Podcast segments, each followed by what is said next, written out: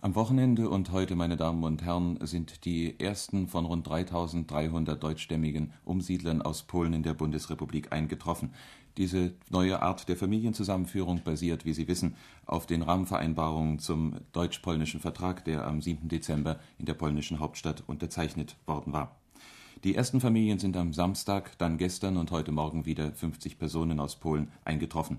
Unser Kollege Giselher Schaar hatte Gelegenheit, sich im Lager Friedland, wo die Umsiedler durchlaufen müssen, ein bisschen umzusehen. Ich begrüße ihn jetzt ähm, im Ü-Wagen. Guten Tag, Herr Schaar. Nein, nicht im Ü-Wagen, sondern im hier im Funkhaus Hannover. Ah, sind Sie inzwischen zurück, ja? Ja, ich habe ein Band mitgebracht. Äh, es muss vorweg noch gesagt werden, dass diese Liste der ersten 3300 vom Präsidenten Bargatski persönlich ausgehandelt worden ist. Und äh, diese Liste wird jetzt Bargatski-Papier in allen zukünftigen Verhandlungen äh, genannt werden. Ohne weitere behördliche Vorankündigung kamen am vergangenen Samstag und Sonntag die ersten Aussiedlergruppen, äh, die ganz kurzfristig, und das ist das Seltsame, zur Ausreise aufgefordert worden waren. Sie stammen fast alle aus Oppeln. Am Wochenende waren es sieben Familien mit insgesamt 29 Personen. Heute Morgen brachte der Warschau-Paris-Express weitere 13 Familien mit 48 Personen.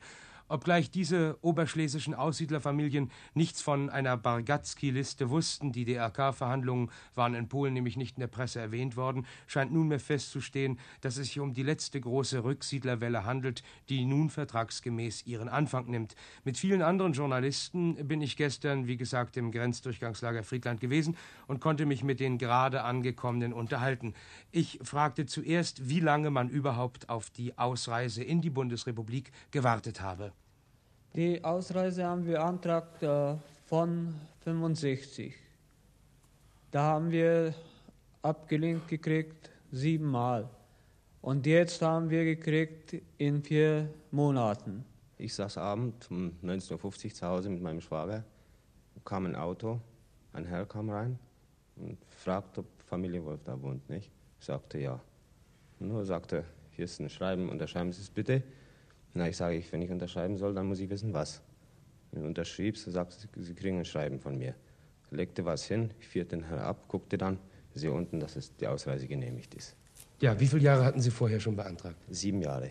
Und wie ist es bei Ihnen? Wie viele Jahre hatten Sie beantragt und kam die Ausreisegenehmigung dann auch so plötzlich? Acht Jahre lang, von 1962. Und jetzt kam die Ausreise, Ausreise auch so plötzlich, so wie der Kollege Herr Wolf sagte. Abends kam auch eine herein und reichte mir auch das zu Hause rein. Haben Sie eigentlich in den letzten Monaten in der polnischen Presse, im Rundfunk und im Fernsehen viel darüber erfahren, dass es Verhandlungen zwischen der Bundesrepublik Deutschland und der Volksrepublik Polen über einen Vertrag gibt, den sogenannten Warschauer Vertrag, und dass auch das Deutsche Rote Kreuz mit dem polnischen Roten Kreuz über ihre Ausreise verhandelt hat? Naja, gehört haben wir wohl, äh, dass, dass da irgendein Vertrag läuft. Und im Fernsehen haben wir auch da Verschiedenes gesehen, die Unterzeichnung, nicht? Aber dass da groß verhandelt wurde zwischen dem deutschen und polnischen Roten Kreuz, wüssten wir nicht. Sie stammen nun alle aus dem Bezirk Oppeln und in diesem ersten Papier, nachdem 3300 Deutsche ausreisen können, ist ja gesagt worden, dass die ersten Transporte aus Oppeln und der Umgebung von Oppeln kommen sollen.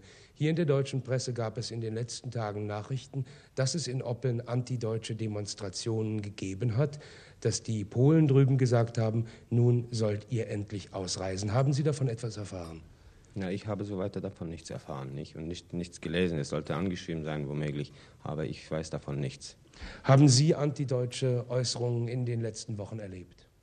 Ja, das hat man erlebt, wo wir mal in die Arbeit gefahren ist, nur da haben sie gesagt, sie haben Papiere abgegeben, da gehen sie hier nicht mehr, sollen sie nach Deutschland rausfahren.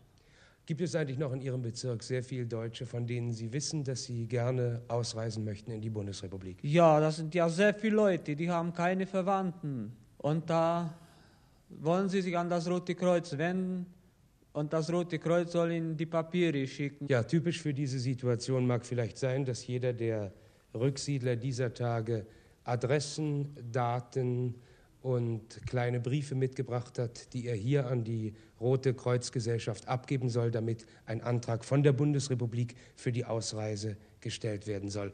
Was erwarten Sie sich nun vom neuen Start? Sie haben ja jetzt in diesen Tagen Ihre Heimat verlassen müssen. Was für Hoffnungen haben Sie? Äh, meinen Sie, dass es besser wird als dort zu Hause? Ja, ich denke, ich werde auch hier in der Bundesrepublik meiner Familie mehr bieten können wie drüben. Denn drüben konnte ja meine Familie nichts bieten. Denn wenn ich meiner Familie was bieten wollte, musste ich ja sowieso nicht acht Stunden, aber 16 Stunden musste ich täglich arbeiten. Ja, wie ist es für Sie? War es schwer? Sie haben ja Ihre Heimat verloren in diesen Tagen. Ja, es war, so einfach war die Sache nicht, naja, aber was soll man machen?